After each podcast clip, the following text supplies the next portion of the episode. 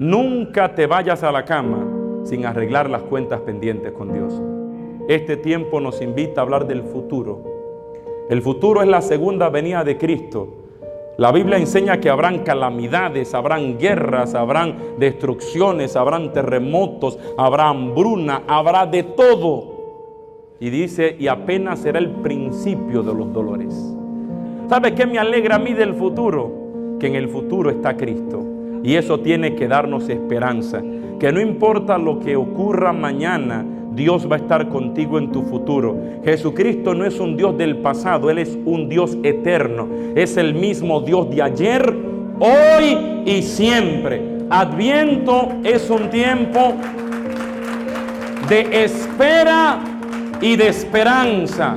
De esperar ese encuentro glorioso con nuestro Rey y de la esperanza de saber que un día volverá aquel que un día vino en pañales y ni siquiera los suyos le recibieron y le reconocieron. Vinieron reyes de Oriente para recibirle. Los pastores, la gente más pobre fue la que le recibió. Los poderosos de la época le rechazaron. Los estudiosos, los religiosos de la época no le reconocieron. Cuando Él regrese ya no vendrá en pañales. La palabra dice que cuando Cristo venga en la parucía, vendrá rodeado de esplendor y gloria. No vendrá como bebé, vendrá a juzgar a las naciones, aleluya. Y ese Dios, y ese Dios que es nuestro Rey y Señor, ese Rey resucitado, tiene que darle esperanza al pueblo católico de que tenemos a un Dios verdadero, a un Dios real y a un Dios que quiere vivir en tu corazón. Dios que quiere vivir en ti. El pesebre que Dios anda buscando no es el espectacular que preparemos en la parroquia. No es el espectacular que pongas en la sala de tu casa. El pesebre que Dios anda buscando es el pesebre de tu corazón. Porque si Dios se te mete dentro, la vida tuya va a cambiar. Jesucristo caminó tres años con sus discípulos, tres años estuvo con sus apóstoles, les habló, les predicó, les enseñó, les advirtió, les dio palabras de bendición, les dio promesa a ellos, les dijo lo que tenían que hacer, pero seguían metiendo la pata. Pedro no cambió sino hasta Pentecostés. Los discípulos cambiaron cuando el Espíritu Santo se le metió dentro. Mientras Dios andaba a la par de ellos, no hubo tal transformación. Y a veces decimos, bueno, yo estoy en la iglesia y tenemos a Dios allá. La Eucaristía allá. Tenemos a Dios allá en el Santísimo. Dios se te quiere meter dentro. Y eso no significa ni siquiera, Anthony, yo sí comulgo. Porque hay gente que comulga y Dios no le dura ni siquiera 30 segundos después que comulga. Hay una explicación teológica cuánto tiempo dura Dios después que alguien comulga. Dios va a durar en tu corazón el tiempo que tú le permitas. No se trata de un día, no se trata de una semana, no se trata de un mes, se trata del tiempo que tú le permitas. Y hay gente que se levantan al altar, reciben el cuerpo de Cristo y la sangre de Cristo y no van ni bien han llegado al asiento y ya Cristo se le fue. ¿Cómo así, hermano Anthony? Porque van caminando y van diciendo, ¿y por qué no comulgó el hermano? ¿Sabrá bien el pecado que habrá hecho este sinvergüenza?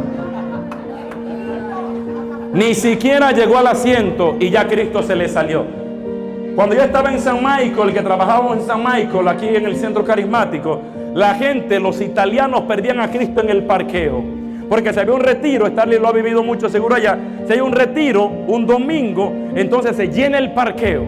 Viene Padre Mengano popular, se llena el parqueo. Entonces los italianos están en la misa.